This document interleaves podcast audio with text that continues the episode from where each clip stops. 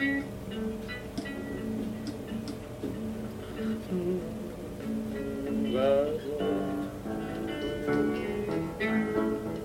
that no place like home? There's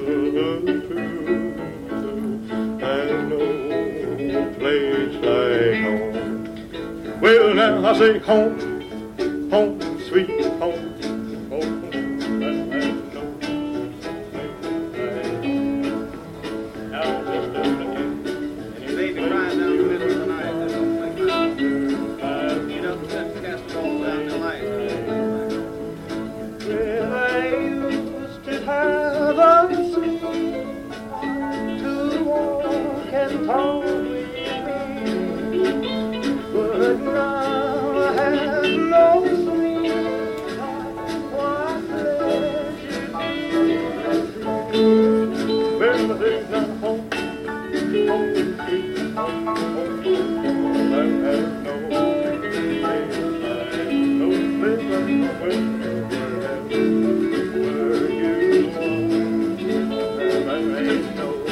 believer.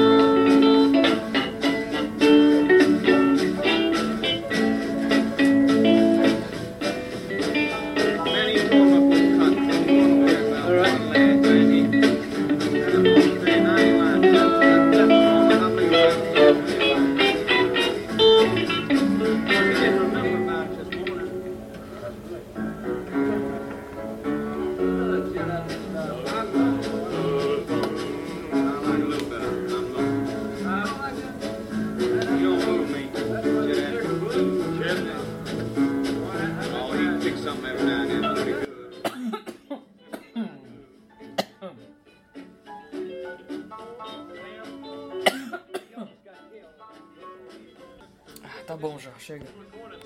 Nossa, deu uma parada agora, tava uma chuvinha boa. Quem sabe ela volta, né? Olá, gatinhas e gatões. Bem-vindos à segunda temporada do Que Diabo Você Tinha?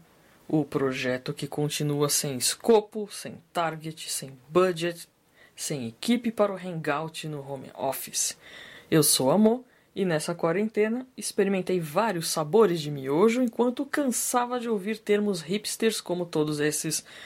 Eu prefiro mil vezes um miojão amigo. Com aquele requeijãozinho. Hum. Acompanhe as novidades pelo canal do Telegram e o Instagram. Que diabo você tinha? Os links estão na descrição do pod ou no vídeo. Uma das novidades é o Cine Cadê? Cadê? Cadê? Cadê? Uma playlist no canal do YouTube cujo objetivo é trazer um pouco de memória afetiva dos desenhos de décadas passadas, como Popeye, Pica-Pau e até Betty Boop, que é milenar, né? E entre outros, entre outros. Teremos também, teremos também alguns filmes clássicos, alguns mudos, outros a maioria em preto e branco, mas todos de domínio público, ainda bem, porque o YouTube é fresco pra caramba. Não, na verdade eu até entendo, né? Até afinal, né? Enfim, vamos dar ao mérito, no mérito. Foi engraçado o dia que eu fui subir os, os, os episódios de Popeye. Eu subi, ia subir 5, aí veio um aviso do, do YouTube falando que tinha uma reivindicação de um dos episódios, assim, é, uma pessoa na Guatemala que teve uma treta com a Warner e tal, beleza. Mas, assim, são detalhes, né? Detalhes, detalhes. Ah, quem ouviu os outros pods sobre cinema sabem que isso é uma grande preocupação minha ver que cada vez menos se tem cinema de qualidade atualmente. É complicado, né? Ah, existe o entretenimento puro e simples, eu gosto. Acho até bom ter um momento de deixar o cérebro no piloto automático. Você só quer sentar, ver um filme e espairecer. Mas tem hora que cansa ver que duas horas da vida foram perdidas vendo um filme merda. Filme merda, isso é foda. Como esse último Exterminador do Futuro. Puta que pariu. É um absurdo. Poderia ficar aqui falando meia hora disso aí, mas enfim. Quem viu sabe a merda que é. E se você não achou que é uma merda, meu filho, sinto muito. Você tá precisando recalibrar suas referências. Hum. Aí vem aquele papo, ah, eu não tenho paciência, porque aquele filme é chato. O famoso filme é chato.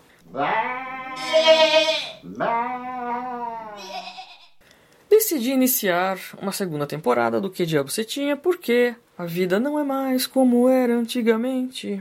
As prioridades mudaram, o cenário todo da nossa sociedade mudou. Ai meu Deus do céu. Eu não sei se acontece com todo mundo, mas assim, eu, eu, eu, vejo o alfinete cair, já me sensibilizo. Eu vejo o pote de manteiga quando você abre aquele lacre da manteiga. Ai, meu Deus, estou abrindo a manteiga nova. É assim que eu tô, gente, é um problema. É, bateu uma crise de ansiedade com várias coisas e eu tô um mês a mais do que vocês de confinamento, então é isso aí. A coisa tá pegando.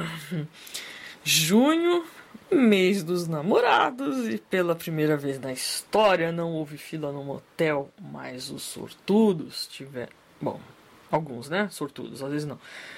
Os sortudos tiveram demonstrações de afeto do momozão nas redes sociais, com fotos dos pezinhos juntos, com meias iguais, coraçõezinhos de pelúcia, com bracinho, momentos fofinhos, aí tudo bem, né? É, então, eu me lembrei de uns tempos nefastos de Facebook que cheguei a ver um casal posando numa situação pós-coito, ambos com cabelo e testa suados na cama. Ai, Deus do céu. Naquela hora eu dei graças a Deus. Eu lembro de quando eu vi essa foto. Aí eu dei graças a Deus de que não dava para sentir o cheiro de aroma de jaula debaixo do edredom. Porque era isso que parecia que tava exalando. Porque, enfim, né? O povo sem noção. Mas o pior é estar no melhor mês do ano, mês de frio, de aroma de fogueira, que é um aroma bom. Aroma de fogueira no ar e não teremos fogueira, não teremos festas juninas.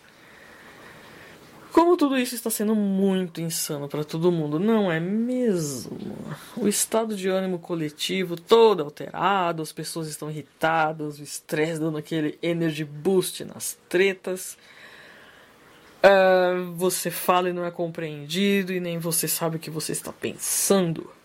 E nessas horas, ou você é muito sortudo de estar solteiro, convicto, curtindo seu PC Gamer, ou você está encarando discutir a relação via Telegram ou WhatsApp, às vezes com uma pessoa que demora para ler, e mesmo depois que você escreveu uma mensagem imensa, igual a redação do Enem, a única resposta que você vai ouvir é um Ah tá.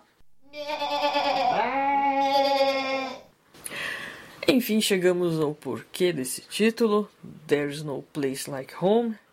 Remete a um outro episódio, o Desculpe por Ser Mulher, onde eu falei do símbolo feminino, da figura materna, como nossa âncora, o nosso porto seguro, que é aquela sensação que você tem, por exemplo, se alguma vez você saiu de casa para morar fora ou casou e voltou para casa dos pais, ou você voltou de uma viagem, enfim, é uma é qualquer uma, qualquer razão que você retorne para casa depois de um tempo fora e fica com aquela sensação de retorno ao colo materno que dá quando a gente sente o cheiro da nossa casa, da própria cama.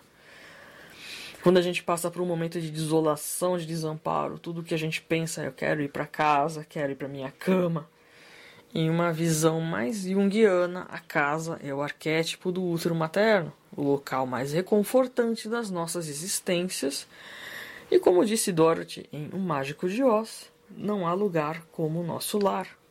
É mesmo que já tenha passado o dia dos namorados, voltando ao assunto de relacionamento, se você quiser impressionar o seu par, diga aquele trecho da música Love Song do The Cure. You make me feel like I'm home again.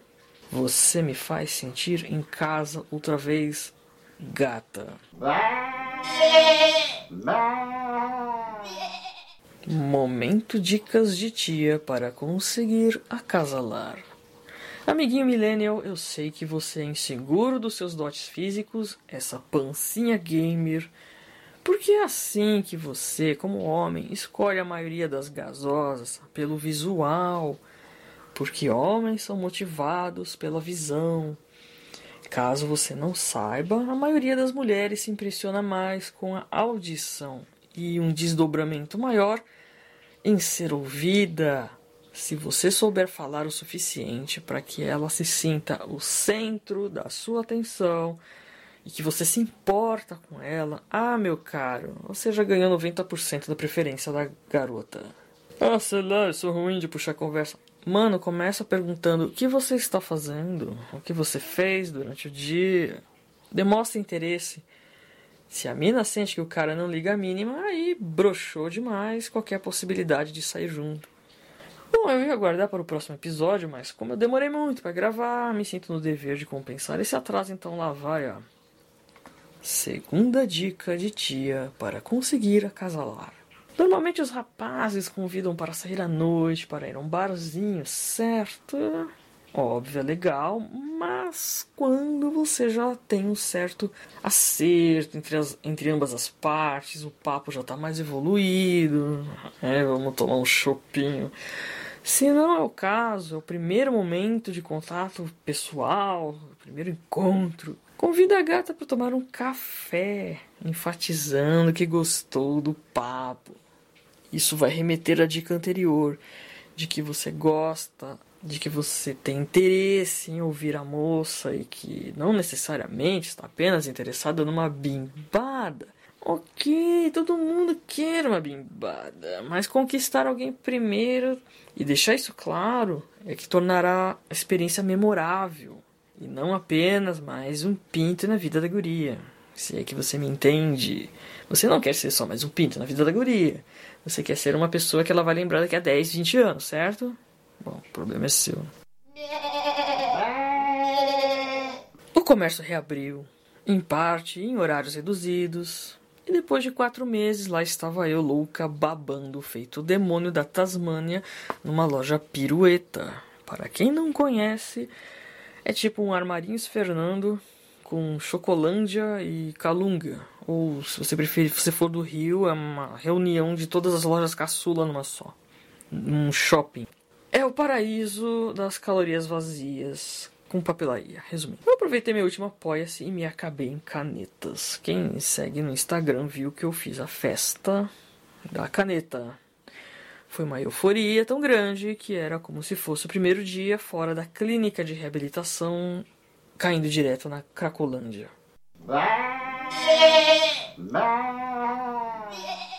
Agora temos um novo método de organização da casa.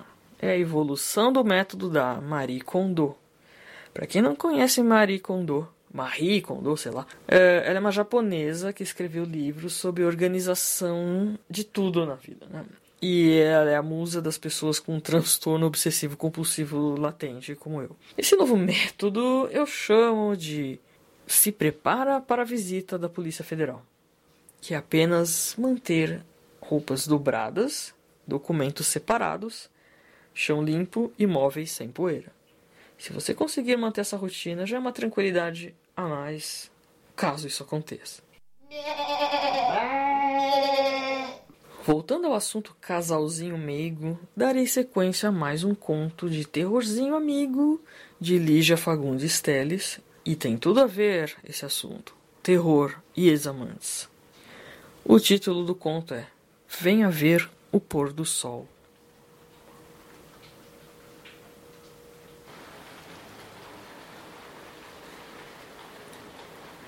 Ela subiu sem pressa a tortuosa ladeira. À medida que avançava, as casas iam rareando, modestas casas espalhadas sem simetria e ilhadas em terrenos baldios. No meio da rua sem calçamento, Coberta aqui e ali por um mato rasteiro, algumas crianças brincavam de roda. A débil cantiga infantil era a única nota viva na quietude da tarde. Ele a esperava encostado a uma árvore, esguio e magro, metido num largo blusão azul marinho, cabelos crescidos e desalinhados, tinha um jeito jovial de estudante.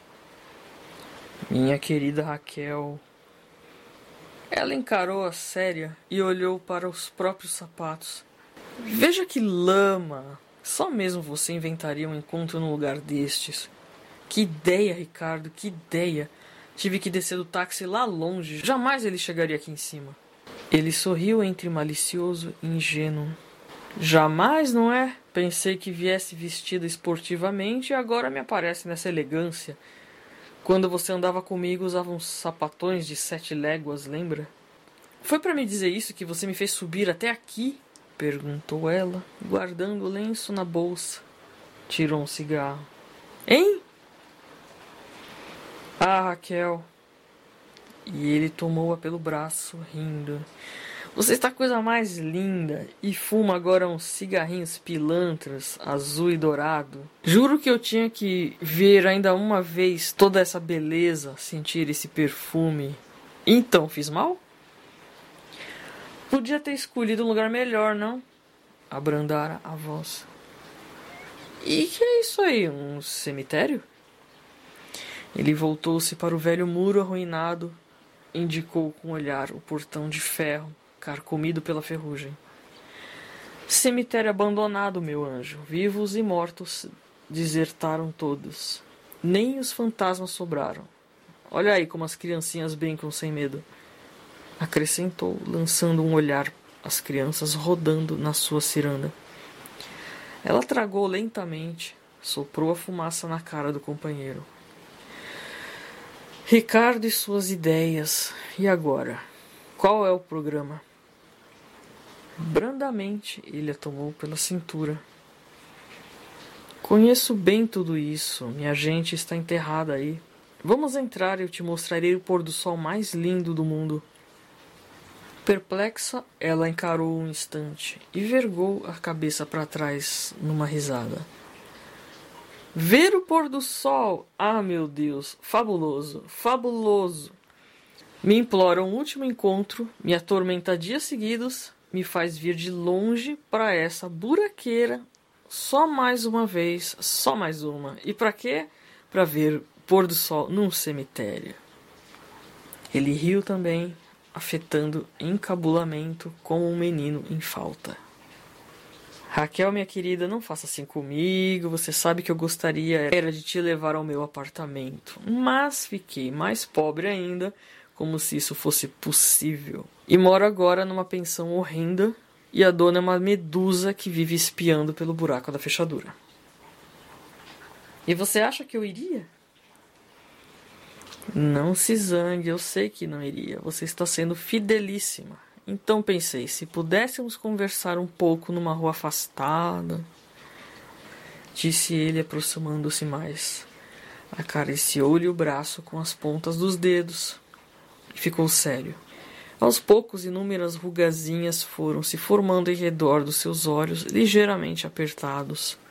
Os leques de rugas se aprofundaram numa expressão astuta. Não era nesse instante tão jovem como aparentava. Mas logo sorriu e a rede de rugas desapareceu sem deixar vestígio. Voltou-lhe novamente o ar inexperiente e meio desatento. Você fez bem em vir. Quer dizer que o programa e não podíamos tomar alguma coisa num bar? Estou sem dinheiro, meu anjo, vê se entende. Mas eu pago. Com o dinheiro dele, prefiro beber formicida. Escolhi esse passeio porque é de graça e muito decente. Não pode haver um passeio mais decente. Não concorda comigo? Até romântico. Ela olhou em redor, puxou o braço que ele apertava. Foi um risco enorme, Ricardo. Ele é ciumentíssimo e está farto de saber que tive meus casos. Se nos pilha juntos, então sim, quero só ver se alguma das suas fabulosas ideias vai me consertar a vida.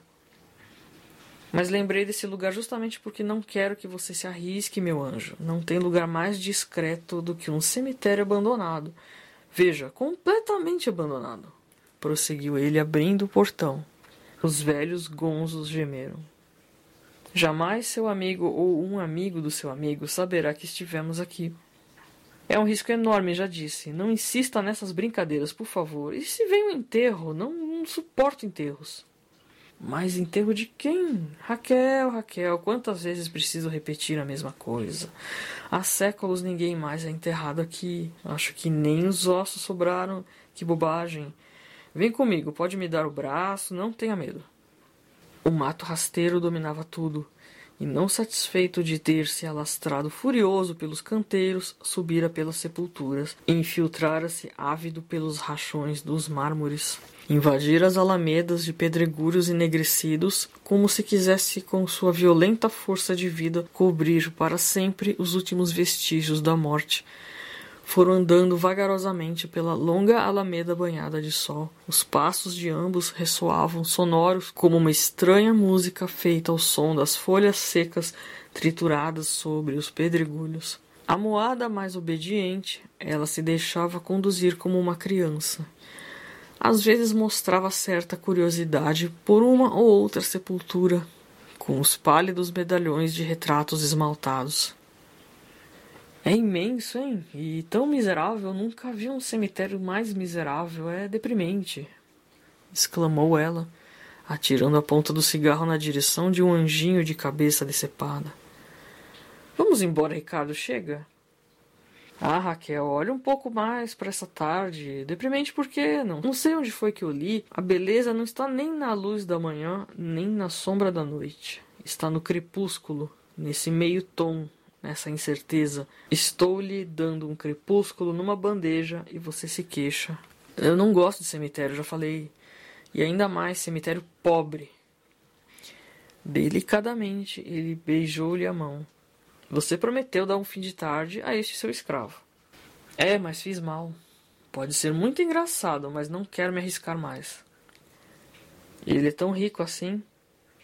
Riquíssimo. Vai me levar agora numa viagem fabulosa até o Oriente. Já ouviu falar no Oriente? Vamos até o Oriente, meu caro. Ele apanhou um pedregulho e fechou na mão. A pequenina rede de rugas voltou a se estender em redor dos seus olhos. A fisionomia tão aberta e lisa repentinamente ficou envelhecida, mas logo o sorriso reapareceu e as rugazinhas sumiram. Eu também te levei um dia para passear de barco, lembra? Recostando a cabeça no ombro do homem, ela retardou um passo. Sabe, Ricardo, acho que você é mesmo meio lesado. Apesar de tudo, tenho às vezes saudade daquele tempo. Que ano que foi aquele? Palavra que quando penso não entendo até hoje como aguentei tanto. Um ano.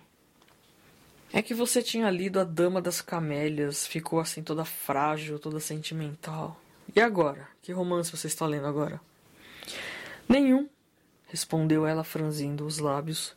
Deteve-se para ler a inscrição de uma laje despedaçada. A minha querida esposa, eternas saudades. Fez um muxoxo. Pois sim, durou pouco essa eternidade. Ele atirou o pedregulho num canteiro. Mas é esse abandono na morte que faz o encanto disto. Não se encontra mais a menor intervenção dos vivos. A estúpida intervenção dos vivos. Veja, disse, apontando uma sepultura fendida, a erva daninha brotando insólita de dentro dessa fenda. O musgo já cobriu o nome da pedra. Por cima do musgo ainda viram as raízes, depois as folhas, esta é a morte perfeita, nem lembrança, nem saudade, nem um nome sequer, nem isso. Ela aconchegou-se mais a ele, bocejou. Está bem, mas agora vamos embora que já me diverti muito. Faz tempo que não me divirto tanto, só mesmo um cara como você poderia me fazer divertir assim. Deu-lhe um beijo rápido na face. Chega, Ricardo, eu quero ir embora. Mais alguns passos. Mas esse cemitério não acaba mais, já andamos quilômetros. Olhou para trás. Nunca andei tanto, Ricardo, vou ficar exausta. A boa vida te deixou preguiçosa? Que feio. Lamentou ele, empurrando-a para frente.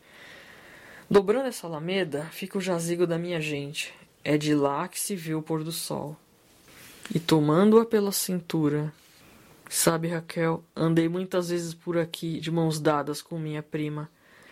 Tínhamos então doze anos. Todos os domingos minha mãe vinha trazer flores e arrumar nossa capelinha, onde já estava enterrado meu pai. Eu e minha priminha vinhamos com ela e ficávamos por aí de mãos dadas, fazendo tantos planos. Agora as duas estão mortas.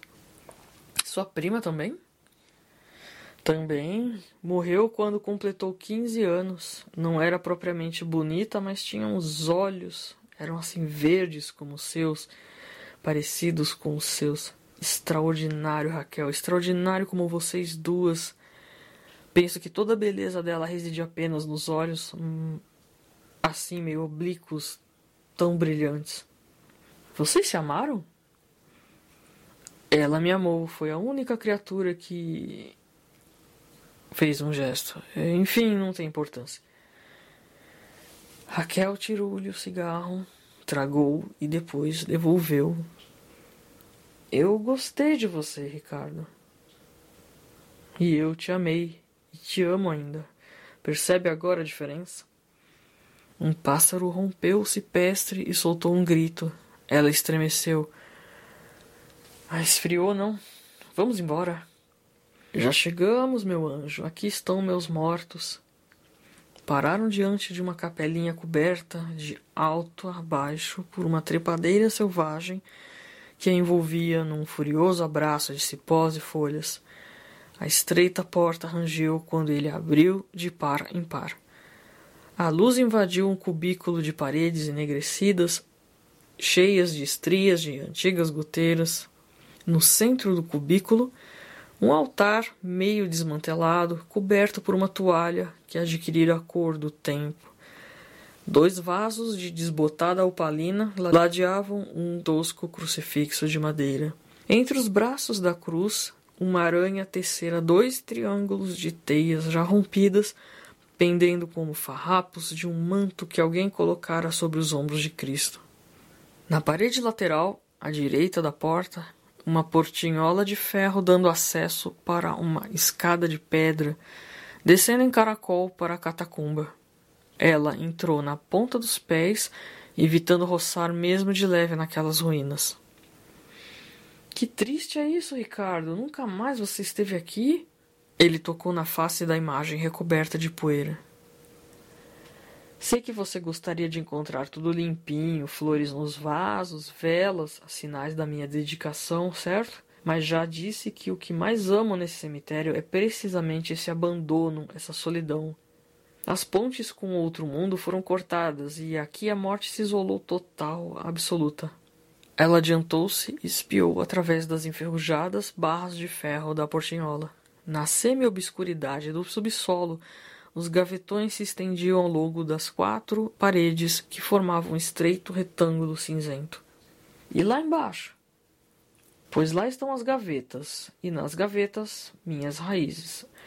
Pó, meu anjo, pó.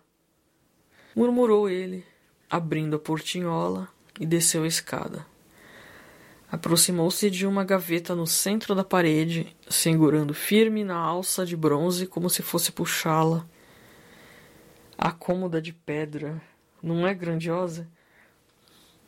Detendo-se no topo da escada, ela inclinou-se para ver melhor. Todas essas gavetas estão cheias? Cheias, sorriu. Só as que têm o retrato e a inscrição, está vendo? Nesta está o retrato da minha mãe. Aqui ficou minha mãe. Prosseguiu ele, tocando com as pontas dos dedos num medalhão esmaltado, embutido no centro da gaveta.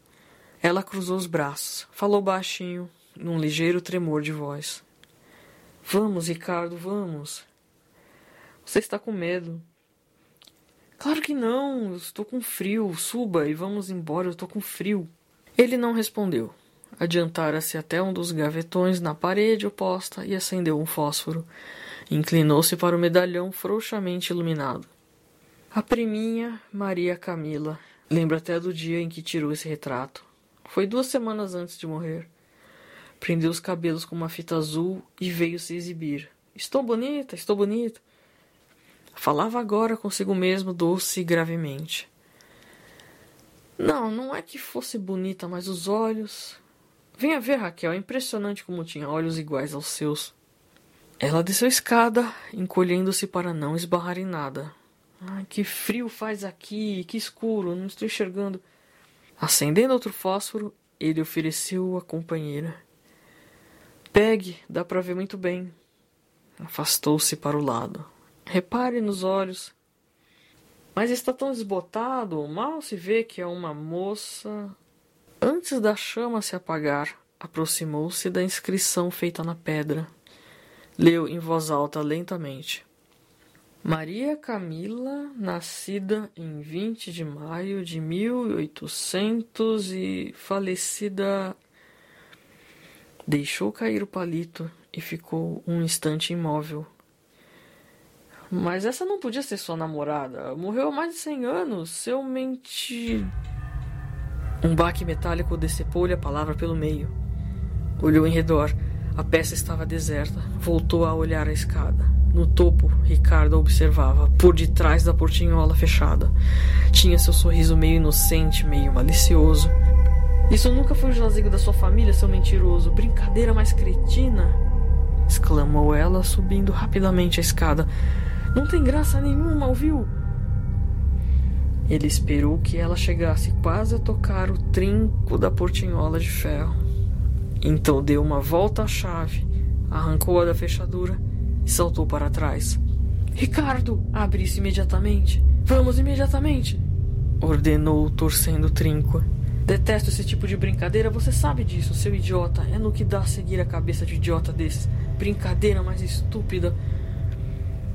Uma réstia de sol vai entrar pela frincha da porta. Tem uma frincha na porta. Depois vai se afastando devagarinho, bem devagarinho. Você terá o pôr do sol mais belo do mundo.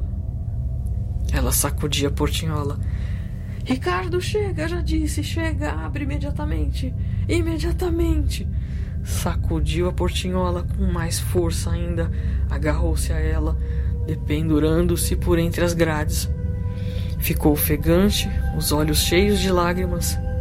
Ensaiou um sorriso. Ouça, meu bem, foi engraçadíssimo, mas agora preciso ir mesmo. Vamos, abra.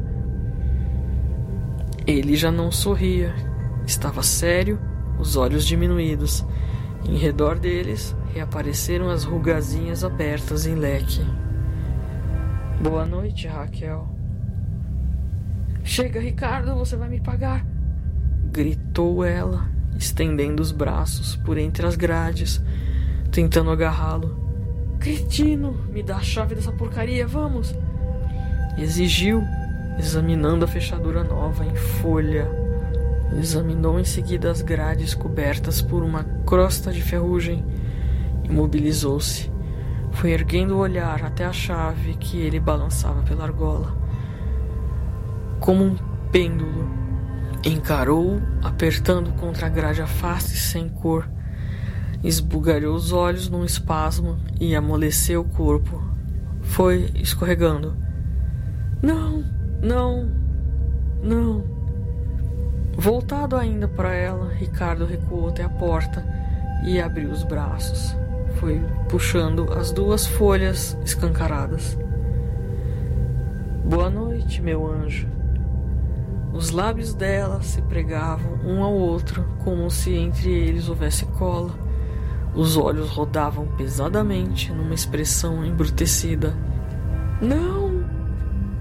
Guardando a chave no bolso, ele retomou o caminho percorrido. No breve silêncio, o som dos pedregulhos se entrechocando úmidos sob seus sapatos. E, de repente, o grito medonho, inumano: Não! Durante algum tempo, ele ainda ouviu os gritos que se multiplicaram, semelhantes aos de um animal sendo estraçalhado depois, os uivos foram ficando mais remotos, abafados, como se seguissem das profundezas da terra. Assim que atingiu o portão do cemitério, lançou ao poente um olhar mortiço. Ficou atento, nenhum ouvido humano escutaria agora qualquer chamado. Acendeu um cigarro e foi descendo a ladeira. Crianças ao longe brincavam de roda.